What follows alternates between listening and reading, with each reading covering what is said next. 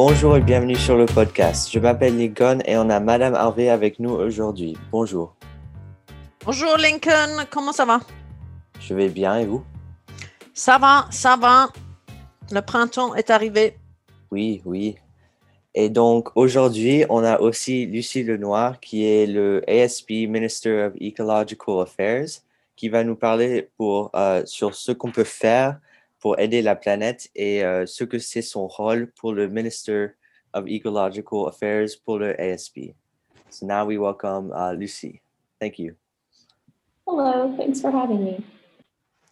Well, thank you for coming. And so, um, what made you decide uh, you wanted to become the ASB Minister of Ecological Affairs? Um, yeah, so ever since I found out about the ASB, which is the Student Council, for those of you who don't know, uh, so that was in like sixth grade in 2016, I knew I wanted to be a part of it. And I always imagined myself running for the president position, but when I took a good look at my goals, I realized that a lot of them had to do with the climate crisis, since that's obviously quite a pressing issue.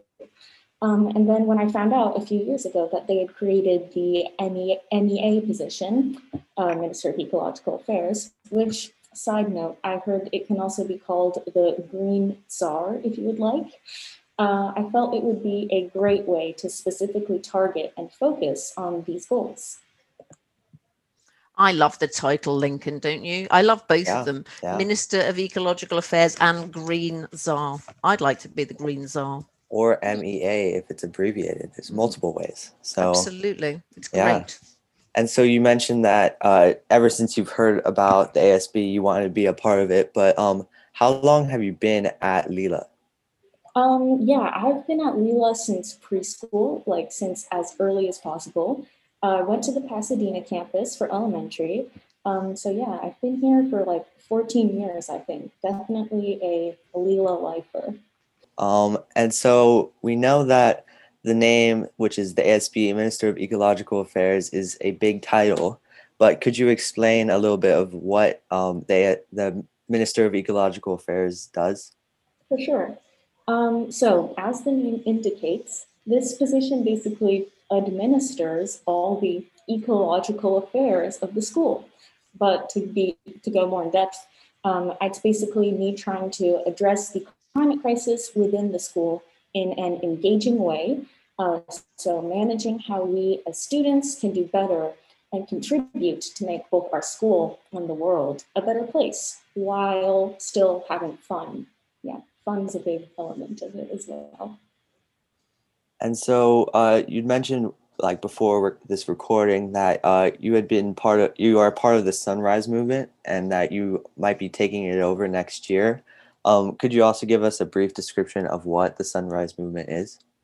Of course. Um, so the Sunrise Movement, they just they they're- define themselves as an American youth-led political movement. Um, so basically, they offer climate-related specific bills or sub-movements to discuss and support. And we at the Sunrise Movement Club in Lila definitely take all these into account. But I would say that the club here um, the club meetings here kind of serve as a forum to discuss anything really climate related. Uh, it's also true that MEA and Sunrise go hand in hand. So, especially once I take over the club next year, I hope to see it as a sort of like task force for the initiatives I take. Very interesting. And then, so obviously, because we're kind of in this weird situation with COVID, um, how have you been kind of like uh, b- being part of the Sunrise Movement uh, during COVID? Um, well, we had meetings online for most of the year, um, as usual, and those weren't, it was pretty easy to have discussions there. Not as easy as it would be in person, because obviously everyone has to mute themselves and unmute. Um, and since Lucas is still the leader right now, I think he has been pretty busy with IB and hasn't had the time to really convene a meeting. So as for as long as we've been in person, uh, but hopefully we'll have some more by the end of the year. Yeah, that sounds good. And so um, we all know that Earth Day is coming up soon. What would you recommend people do during Earth Day, or I guess you could even say like any day or every day? Yeah. Um, well, as a matter of fact, the ASB, Miss Ganley, the science teacher, and some other students and I are actually planning a little activity for the school on April 14th, which is next Wednesday. Uh, so that's not the actual Earth Day. That's going to be the 26th because, but we'll be on spring break during then. So on the 14th, we're going to uh, do some activities. And I'm not sure if it's completely finalized or if I'm even allowed to reveal it yet, but in any case, stay tuned for that. Um, and then on actual Earth Day, I would recommend honestly just spending time enjoying nature and really just reflecting on the future, on the Earth's future, and what we can do. Uh, so basically, if there's a day in the year, if there's any day in the year to be conscious about your decisions, so what you throw away, how much electricity or water you use, how much you reduce, reuse, and recycle, it's definitely Earth Day. And I think it could also be fun for people to set themselves little individual challenge, like use a bicycle as your primary vehicle for the day, though that's not super easy in LA, or like clean up the trash on your street um, while still being COVID safe, of course. Yeah, and Miss Harvey, I, I even think that um, it we shouldn't just be con- conscious for one day. I believe we should be try to stay conscious of what's happening and every day. You know, ride a bike as you said, or um, like pick up trash. Just do do more, more things for this world. You know. Completely agree, Lincoln. And I think in Lucy, we have a wonderful successor to Lucas and a brilliant advocate um, for things that everyone needs to be doing um, every day. And uh, a couple of things really um, I found very insightful in your comments, Lucy. Firstly, that people, it, things have to be fun. It's always important to have fun and learning uh, and having fun at the same time are uh, two very important things. And then also the fact that the Sunrise Movement is youth led. And I am every day humbled by what you young people are, are doing.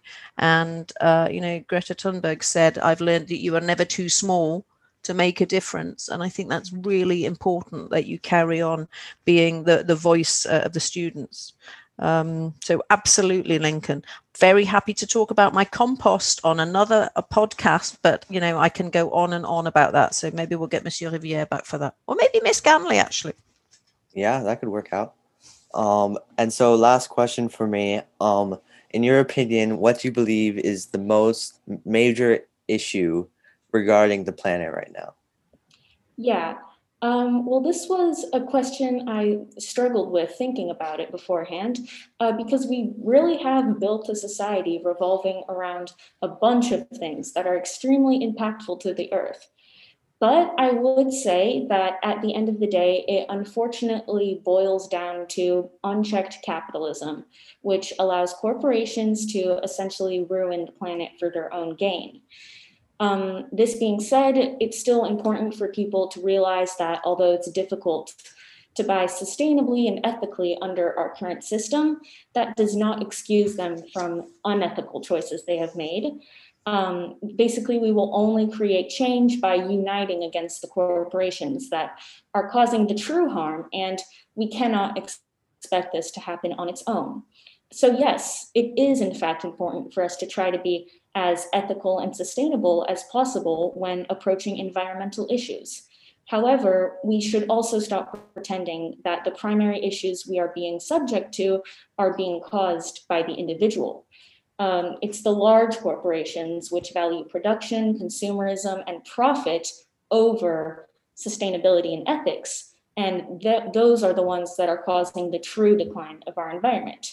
So, just to really uh, recap all of that, although the individual is not causing the issue, we can still all fight this problem as individuals united. Mm. Very interesting. Yeah, Um, yeah. I, I, de- I definitely wouldn't have thought of that um, like first thing, but um, it's very true. So, well, um, thank you for coming, um, and hopefully uh, we can see you soon. Thank you. Thank you so much for having me. Well, that was uh, Lu- well, Lucy did amazing right there, and I would say one of our best guests uh, so far this year or ever. I agree. I think she's got a, a future in politics and broadcasting there. yeah. Well, um, we have a busy up and coming week coming up um, before the break. It sounds like the Pove uh, mock exam is coming up. That's right. Next week for ninth graders, 9A and 9B. Monday and Tuesday are the written examinations. And then Wednesday and Thursday are the oral examinations, which are actually going to be taking place online just from uh, for a whole load of uh, logistical reasons. So ninth graders need to be doing a little bit of revision there. Yeah. We don't know. We still um, are hoping, well, we'll see what happens with the actual brevet. Um, for the moment, it is maintained. Uh, watch this space. It's another one of those COVID moments. Yeah, so unclear if the brevet, the main brevet exam will occur. Uh, so far, just mock exams uh, for now. So, Mhm, That's right. and so uh, we also have a night of cinema coming up. Yes, and I'm very, very, very happy that Monsieur Bonin and Madame Leroy have been able to continue our Egyptian theatre tradition uh, online. Very creative uh, response because it's one of my favorite favorite outings, Lincoln. I love it that everyone Yeah, gets in the buses. And, and we go and watch our, our, our, our films and everyone has this shared culture so we're online this year presumably we'll get back onto buses next year hope so um, and the film is Havre by Aki Kaurismäki.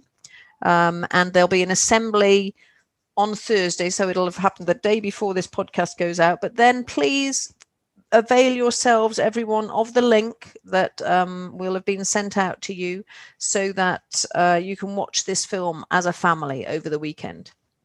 Yes. So uh, I haven't. I've never watched Le Havre. Have you? No, I'm looking No. forward to it. Yeah. That seems interesting. So um, we also had a meeting uh, with the head of school, Mr. Mediska, uh, this Tuesday. Uh, could you just give us a brief recap of that? Of course, of course. As Burbank um, families, if you are um, still online, please look out for a survey coming your way for regarding your wishes for the um, the time after the break. Um, and then also, Lincoln, important point for over the break anyone that is not vaccinated that travels out of state will need to quarantine for 10 days. So that's really important to know. So obviously, they can go on online schooling, um, but um, that's an important piece of information to process that that quarantine for students is in place 10 days. Very interesting. And so um, for the survey, uh, could you give us uh, a little brief explanation of what it's going to be about? It's it's really going to be what your intentions? Would you prefer to stay online for the rest of the year? Or if you want to come back into school now that the regulations have changed, we can accommodate people and are very happy to do so. And again, we just want to keep working with people in their comfort zone and making sure that everyone's got um, the best possible um, deal. Nice. And so Lucy uh, briefly mentioned this, but um, we have the Burbank Earth Week coming up as well. We do, and it falls during our break, which means that actually there are even more opportunities for people to get involved uh, in Earth Week. It's the 2021 Earth Week Festival, and the theme is rediscovering our nature. And there'll be more information about that in Mosaic, but essentially there are different activities every day free and i think it encourages people to do exactly what lucy was saying and really reflect and spend time in nature and think about nature and be more mindful of what our individual impact on the environment is Very true. And then so uh, we are not going to say what has happened, but uh, we do have a lot of college info, and we will mention that next week when we have Barbara Cool. Uh, so stay tuned for that to watch the uh, to listen to the next episode. yeah barbara always has all the information Very true. Um, well, thank you, Miss Harvey, uh, for coming on, and thanks again to Lucy for coming on. And uh, see you next week. Thank you. bye bye